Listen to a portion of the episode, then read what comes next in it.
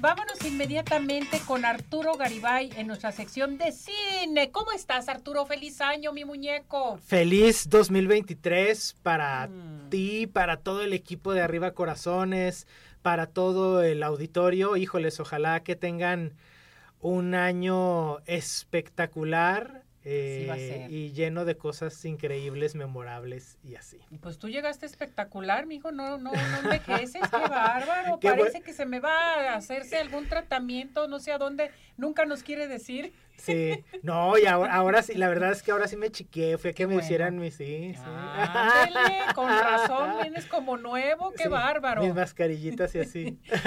Bien por ti, bien hecho.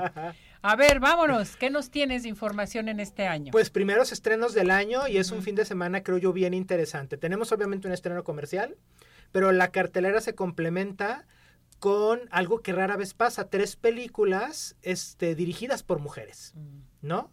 que pocas veces vemos que se junten las películas dirigidas por mujeres o que en un fin de semana haya más películas dirigidas por mujeres, que por hombres en estreno, ¿no? Entonces vamos a empezar por la película comercial, que es la que no está dirigida por mujeres, ah, bueno. que es Agente Fortune, la nueva película de Guy Ritchie, director de Juegos, Trampas y Dos Armas Humeantes, Snatch, Revolver, eh, Justicia Implacable, que todas tienen en común que tienen al mismo actor como protagonista, que es Jason Statham.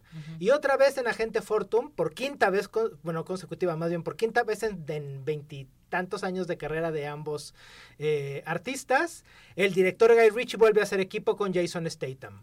Quinta vez juntos. Y ahora para contarnos una historia de tráfico de armas, donde un agente especial, que es Jason Statham, obviamente, contrata a un actor de Hollywood para que le ayude a desentramar una trama o desentramar eh, un, un enredo de tráfico de armas. Entonces es una película de acción, quienes les gusten las películas de acción, las películas de Jason Statham y o las películas de Guy Ritchie, tiene que ir a ver este fin de semana Agente Fortune, El Gran Engaño. El Gran Engaño. Y bueno, eh, hablando ya de las películas de mujeres, se pone muy interesante el fin de semana. Primero se estrena Ruido de Natalia Beristain. La película entra mañana jueves a las salas de cine y a partir del día 11 de enero a Netflix.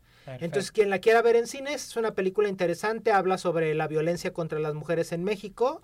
Eh, el motivo narrativo de la película es una desaparición, una madre que busca a su hija desaparecida y entonces se sumerge en este mundo eh, de violencia y que sistemáticamente desaparece y que es eh, violento y es agreste contra las mujeres de este país, ¿no? Es una película por ese lado, por el lado temático interesante, eh, por el lado de realización yo no estoy tan convencido, me parece una película más bien irregular, pero lo que es incontestable es que Julieta Egurrola, que muchos la conocemos por las novelas, las películas, el teatro, Julieta Egurrola, a pesar de que tiene añales eh, actuando y es una de las primeras actrices de este país, ofrece en esta película una de las mejores actuaciones de toda su carrera. O sea, que ella misma se derrote a sí misma. Este, Exactamente. es impresionante el trabajo que hace Julieta Gurrola y además dirigida por su propia hija.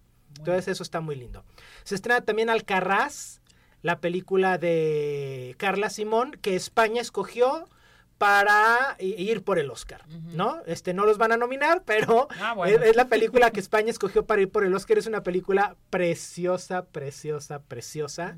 Cuenta la historia de una familia que se dedica a cosechar melocotones pero ocurre algo que hace que ellos ya no van a poder tener como injerencia sobre el terreno donde cosechan los, los melocotones y es una tradición de la familia de 80 años. Y entonces esta cosecha podría ser la última cosecha después de casi un siglo de estar dedicándose a esa familia a cosechar melocotones. Es una película bien, bien, bien bonita.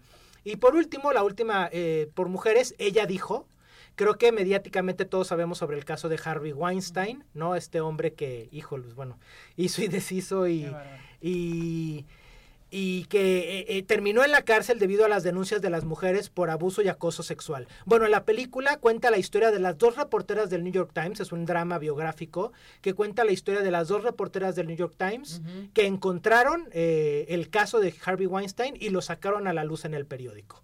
Entonces, vemos todo el proceso de investigación de estas dos reporteras a lo largo de eh, los meses que le dedicaron a la investigación antes de publicar y es una película muy interesante. Quienes les gusta el periodismo, es una película interesante sobre cómo se investiga para el periodismo. Quienes les interesa el caso Weinstein, es la primera vez que el cine en una película de gran scope explora ese, ese caso. Es cierto que es una película con una estructura y un formato convencional, pero creo que eso va a ayudar a que el gran público pueda acercarse a ella y descubrir qué había detrás del caso Weinstein y también descubrir lo que implica para un periodista consagrarse durante meses a una investigación para una nota que se va a publicar en un único día y que puede cambiar las vidas de un montón de gente, ¿no? Perfecto, padrísimo. Buenas recomendaciones para este fin de semana. Sí, y también dirigida por mujer, por María Schrader. Ándale. Perfecto. ¿Dónde te encontramos, mi muñeco? Ah, pues me pueden buscar como arroba Arturo Garibay y arroba Top Cinema en redes sociales. Correcto. Gracias.